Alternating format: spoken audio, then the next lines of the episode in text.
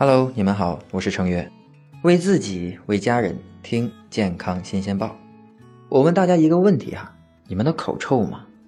据说呀，每一个人的口臭是不一样的。如果你的口臭出现以下几种味道，必须要引起重视，可别怪我没提醒你。第一种，酸臭味儿，那你可能存在胃部疾病，建议你及时进行胃镜检查。第二种，腐臭味儿。可能是由于口中的举动或牙龈炎引起的，还有可能是呼吸道炎症和消化道梗阻，你要早点去看医生呀。第三种血腥味儿，牙龈炎症出血或者是肺结核患者口臭中可能伴随着血腥味儿。第四种烂苹果味儿，糖尿病患者或者血糖超标却不控制的人容易有这种味道。第五种尿骚味儿。这味道你可真的要注意了，慢性肾炎、严重的肾病、尿毒症都可能口中伴随着尿骚味儿。当然了，除了上面的疾病情况来看，一般健康人的口臭闻起来基本是一致的，那就是有一股臭鸡蛋的味道。这大多是因为口腔中的细菌疯狂繁殖导致的。毕竟，即使我们正确有效的刷牙，也只能清洁到约百分之六十的口腔菌斑。就算你是认真的刷牙，用牙线清理齿缝，已经试图把口腔清洁给整得明明白白了，但是我要告诉你的是，你的口臭肯定是依然存在的。或许啊，我们可以换个思路，你是否关注过你的舌头？因为它可能是口臭之源。我这可不是吓唬你们啊，大家应该都在舌头上见过一层白色的、腻腻的、湿润的苔状物吧？对对对，没错没错，就是舌苔。那你们知道为啥舌头上会出现舌苔吗？这是因为舌头并不是光滑平整的，上面有许许多多的凸起，就是舌乳头。这些舌乳头最主要的作用就是让我们尝到味道，但舌乳头的存在也让我们的舌头变得凹凸不平，很容易藏污纳垢。你像食物的碎屑、唾液、微生物、脱落的上皮和渗出的白细胞混合在一起。落在凹凸不平的舌乳头之间，就容易形成这一层腻腻的舌苔。舌苔中的微生物疯狂的繁殖，会产生挥发性的气体，如挥发性的硫化物、腐胺、湿胺等，这些都是口臭的来源。通常啊，这些舌苔都是薄薄的白色，但也有例外，有的人厚，有的人还呈现其他的颜色。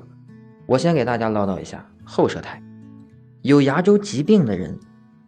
舌苔量可能是健康口腔者的四倍。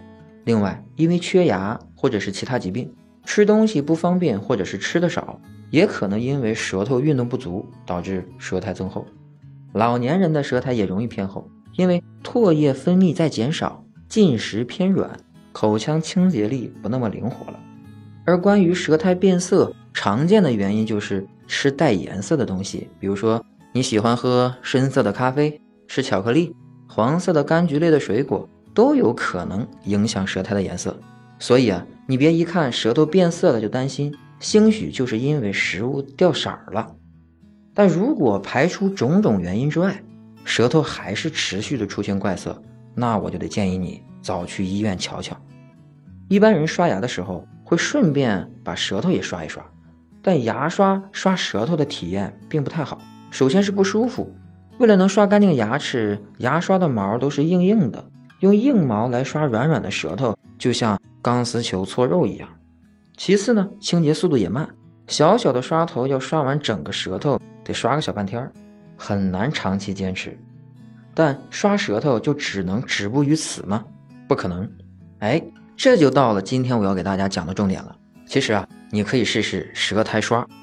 目前有大量的研究表明。使用舌苔刷等机械刮刷的方法，可以有效的减少舌头上的微生物，从而帮助缓解口臭。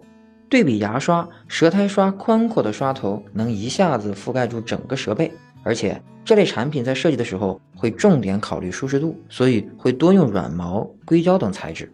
用过舌苔刷的朋友就表示很服气。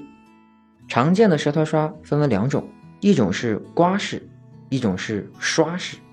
那刮式的呢？适合舌苔较薄的人，刷式的呢，因为清洁力度更强，适合舌苔较厚的人。舌苔刷的使用方法也非常的简单，刷完牙，伸出舌头，把舌苔刷放到舌头上，轻柔的顺着向下的方向刮几下，就会发现舌苔被带下来了。最后漱漱口就行了。最后啊，还要记得要把舌苔刷冲洗干净，放到通风处晾干。有的人用舌苔刷想呕吐怎么办？其实这是一种正常的生理反应。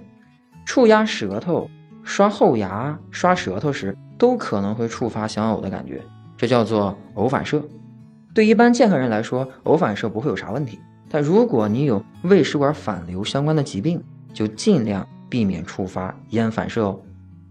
如果咽反射常常发生，可以循序渐进的尝试刷舌头，慢慢的就能脱敏了。还有啊，我再告诉你一个土方子，就是想呕吐时，你可以试着哈一下。可能有好转。有用过舌苔刷的朋友还建议选刮式的，不太容易想呕，因为它的清洁力度不会那么强，刺激度也会稍微弱一些。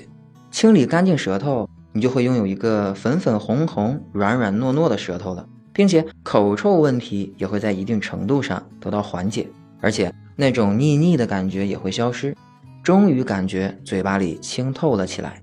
最后啊，大家可能还会有一些关于舌苔刷的问题。我今天全都告诉你。有人问用舌苔刷要用牙膏吗？我告诉你是不需要的。那还有人问每天多久的频率使用舌苔刷呢？其实这个和刷牙以及清理牙齿缝是一样的，一天两到三次就可以了。那多久换一次牙苔刷呢？其实和牙刷一样，最多三个月，不然啊，以后你都是在用舌苔刷的尸体了。听到这里，你是不是想买一个舌苔刷？很简单。可以点一下声音上面的购物车，直接下单就可以了。